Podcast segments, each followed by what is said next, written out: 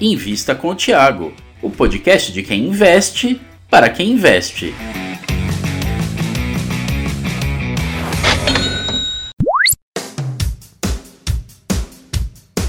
Olá, olá, investidor e futuro investidor. Eu sou Gustavo Groma e estou aqui mais uma vez para acompanhar vocês no Invista com o Tiago. Estagiário da Suno, Diego Almeida, pergunta e o Tiago responde.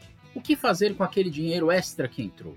Guarda, compra ações, gasta tudo. Quer saber qual que é a opinião do Thiago sobre o tema? Antes, não deixe de baixar gratuitamente nossos e-books na descrição deste episódio. Ouve no fone e bora lá. Ô, Thiago, você falou muito de quando você tem um dinheiro, você já vai lá e compra. Muita gente tem dúvida. Será que eu faço caixa? Será que eu já compro? Qual a sua filosofia? Você prefere ter um caixa ou cai o dinheiro pergunta. já compra? É, essa pergunta é, é, muito boa e eu vou falar o que eu faço, não necessariamente é o que você deve fazer.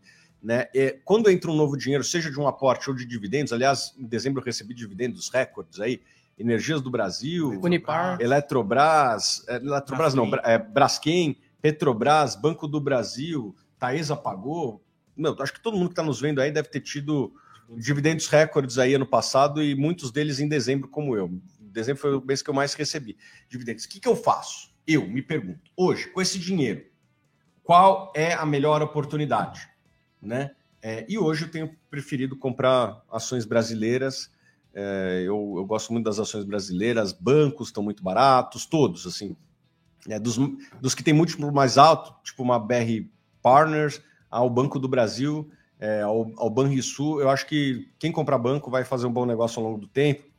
É, essas, essas fintechs, elas têm tido uma dificuldade de atrair clientes lucrativos, né? É, muitas delas já caíram muito, uhum. né? Então eu acho que o sonho das fintechs tem, tem desmoronado aos pouquinhos e em algum momento as pessoas vão ver que os grandes bancos ainda continuam concentrando boa parte dos lucros do setor. Eu gosto do setor bancário, mas não só dele, gosto de várias outros, outras empresas, mas é assim que eu faço o meu aporte. Eu me pergunto, hoje, se você me der um cheque de um milhão hoje, eu vou fazer assim, vou me perguntar qual que é a melhor oportunidade. E vou lá e vou comprar ela, e como talvez um cheque de um milhão seja um cheque grande, eu vou pegar umas duas ou três oportunidades ali, e nelas que vou alocar. E o próximo dinheiro, na hora que eu receber esse próximo dinheiro, eu vou Aí me perguntar. Pensa.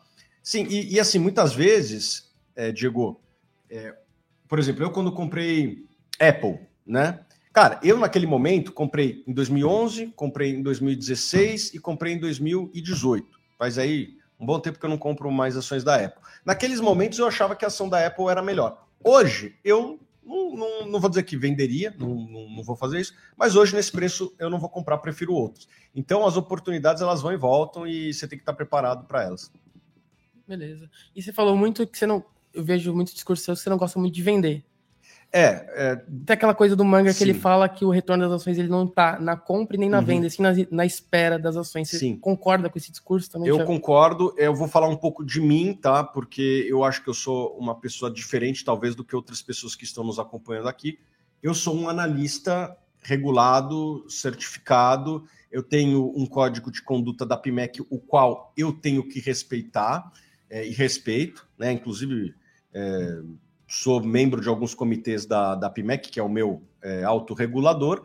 Né? Aliás, incentivo que você siga pessoas que tenham certificação, porque mostra que a pessoa se preparou, mostra que a pessoa segue um código de conduta. E que que eu, que que eu, que, como eu tenho limitações de espaço que eu posso negociar, eu não posso comprar uma ação e indicar essa ação depois. Eu só posso comprar após indicar e tantos dias depois, né?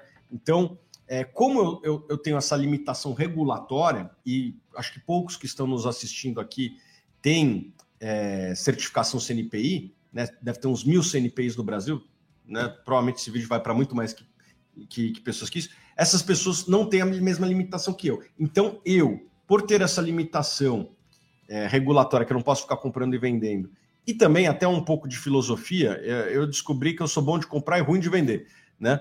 É, Teve eu... algum caso assim que você vendeu? E... Ah, tem. A Alpargatas, eu comprei por.